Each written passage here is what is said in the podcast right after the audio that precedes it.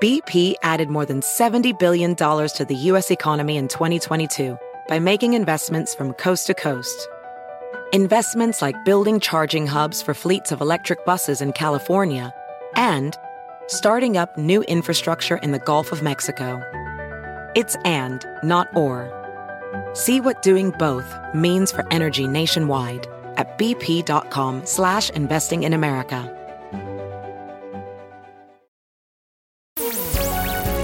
Bienvenidos. Estas son las noticias del día en NTN 24. Los senadores republicanos Marco Rubio y Reed Scott acusaron al presidente de México Andrés Manuel López Obrador de violar los compromisos internacionales de la Convención de las Naciones Unidas contra la delincuencia organizada transnacional, al no extraditar a Nicolás Maduro, quien es acusado por la justicia estadounidense de narcotráfico y lavado de dinero. La voz de Rick Scott en NTN 24. Maduro es un criminal, es un matón el genocidio que está cometiendo en contra de su propia gente es desagradable. El hecho de que él está moviendo su país básicamente con tráfico de drogas. Así es como obtiene sus ganancias. Esto es desagradable. Por supuesto que debió haber sido arrestado. Es decir, mire a los otros individuos que son narcotraficantes en México. El gobierno mexicano trabaja con nosotros para arrestarlos y ponerlos en prisión. Debieron haber hecho lo mismo con Maduro. Maduro es simplemente un matón, es un traficante de drogas y es lo que debieron haber hecho. Estoy muy decepcionado del presidente mexicano que no hizo, que no hizo eso. ¿Cuán realista era esa posibilidad? El debate con la secretaria técnica de Asuntos Internacionales del Comité Ejecutivo Nacional del PAN, Geraldine Pérez.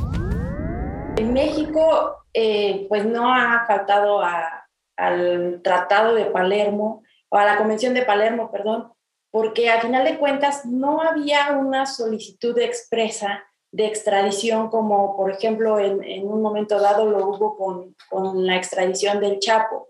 Sin embargo, yo creo que aquí hay un punto muy importante que tenemos que tener en cuenta, que es que México se está alejando de los países democráticos. México invitó a dos dictadores a nuestro país, les puso alfombra roja y creo que este es el punto en el que nosotros eh, como mexicanos efectivamente somos un Estado soberano, pero creo que está marcando mucho la línea de hacia dónde va el presidente. También habla el Magister en Políticas Públicas, Renata Turrent. Yo creo que el tema central aquí es que se está haciendo de un tema político e ideológico un tema eh, supuestamente legal, ¿no? Creo que el, eh, la carnita del análisis está en lo político, ¿no? Y, creo que este, ahorita Geraldine lo, explicó eh, bien, hablando de, eh, pues no, no, existía una orden de, de extradición así explícita para tener lo que, que, echar, ¿no? Entonces, esto nos habla de que se está usando algunos argumentos legales Mm, yo no soy abogada, pero parece ser este, bastante vacíos, eh, para hacer un posicionamiento político por parte de Marco Rubio y, los republicanos. Y el punto y aparte con el ex embajador de México en Colombia, Arnulfo Valdivia.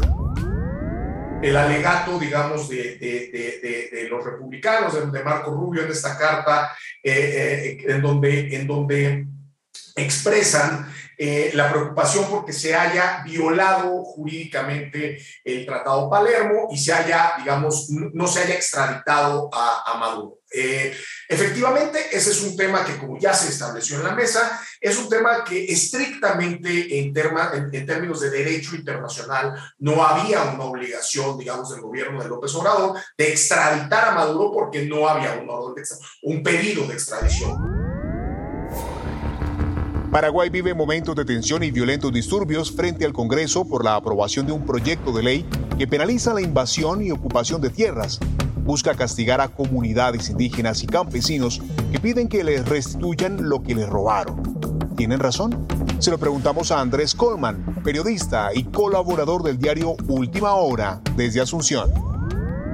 La problemática de la tierra es probablemente eh, el drama social más antiguo y más grave que se vive. No hay registros precisos, pero se habla de que el 5% de la población detenta casi el 90% de las tierras. Y eso genera una corriente de aproximadamente 300.000 campesinos que demandan acceso a la tierra y al no tener una respuesta se producen las ocupaciones según los campesinos, invasiones según el gobierno y las organizaciones ganaderas o eh, de sectores, digamos, empresariales y ha generado ya muchos conflictos políticos graves. Hay una situación de corrupción eh, que se arrastra sobre el tema de la tierra y hay muchos muertos en la historia eh, en los conflictos de tierra.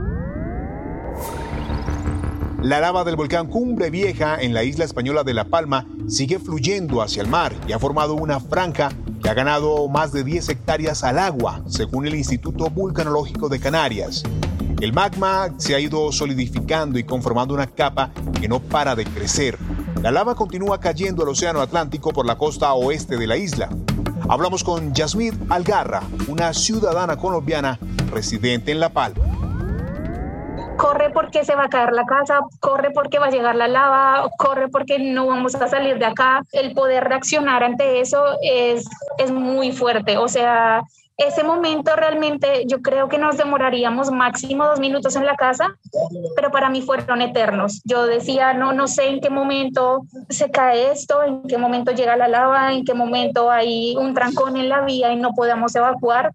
Lo más duro fue cuando salimos de nuestra casa, intenté hacer un video y no podía hablar, me faltaba la voz, me faltaba el aire y tenía que hablar duro conmigo misma para concentrarme y respirar y decir, tranquila, todo está bien, respira, respira eh, al salir nos encontramos con unos vecinos, eran alemanes, y yo creo que su manera de reaccionar fue quedar en shock. Ellos se quedaron mirando el volcán, pero no reaccionaron a evacuar. Nosotros los cogimos y rápido nos vamos, nos vamos, pero ellos decían como, ¿por qué? Y nosotros les decíamos, el volcán está ahí, miren lo que está ahí. Y ellos no reaccionaban. Entonces, como que lo más duro fue intentar moverlos, despertarlos para que ellos cogieran sus documentos, cerrar la casa y salir corriendo. Venezuela es hoy más pobre y su pobreza no deja de crecer. Así lo constata la encuesta nacional de condiciones de vida 2021. Nueve de cada diez venezolanos viven en condición de pobreza. Pedro Palma, economista y expresidente de la Academia Nacional de Ciencias Económicas de Venezuela, nos ayuda a entender qué está pasando. Venezuela ha sufrido un proceso de empobrecimiento dramático durante los últimos eh, seis, siete años eh, al punto de que el Producto Interno Bruto ha sufrido una contracción acumulada cercana al 80% en ese lapso. Es decir, hoy estamos produciendo, al finales de este año estaremos produciendo un, solamente un 20%, 22% de lo que producíamos en el año 2013. La principal razón de esta desgracia y descalabro que hemos sufrido en la economía venezolana se ha debido a las pésimas políticas públicas que se han aplicado durante las dos últimas décadas, unas políticas públicas que se han caracterizado por una, un ataque dramático y permanente a la actividad económica productiva, eh, un proceso de acoso a la actividad económica privada, eh, con expropiaciones, expoliaciones de empresas, empresas que al pasar a manos del sector público eh, pasan a producir una fracción o simplemente dejan de producir productos y por lo tanto se ha incrementado notablemente la capacidad o la necesidad de importaciones para suplir lo que ahora ya no se produce. Nuestra nota al cierre es de celebración. Hoy 30 de septiembre es el Día Internacional del Podcast y este espacio también está de aniversario. Ya tenemos un año entregándoles la mejor información. Gracias por ser parte de este proyecto. Y en conmemoración a la fecha, les traigo un dato interesante. ¿Sabe en qué países son más populares estas transmisiones digitales? Según Estatista Global Consumer Survey, Suiza ocupa el primer lugar con un 47% de oyentes. Otros similares son Brasil e Irlanda. Y alrededor de un tercio de las personas los oyen en España, Estados Unidos y México. Si te gustó este podcast, puedes buscar más de nuestro contenido en nuestra página web www.ntn24.com. En NTN24 tenemos una red de corresponsales en las Américas que nos permite tener acceso de primera mano a toda la información y hacer análisis sobre los eventos más importantes de la región. Qué gusto estar con ustedes y hacer parte de este proyecto, el podcast de NTN24. Yo soy Hugo Vecino, arroba Hugo Vecino en Twitter. En el podcast de NTN24, te informamos y te acompañamos. BP added more than $70 billion to the U.S. economy in 2022. Investments like acquiring America's largest biogas producer, Archaea Energy, and starting up new infrastructure in the Gulf of Mexico.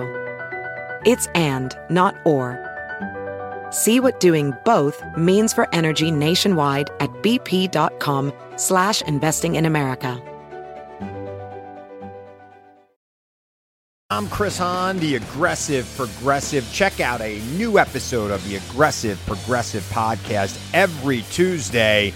You know, the election is heating up just as the year is winding down. Stick with me. I'll tell you the truth as I see it. Download the Aggressive Progressive on Pandora or wherever you get your podcasts.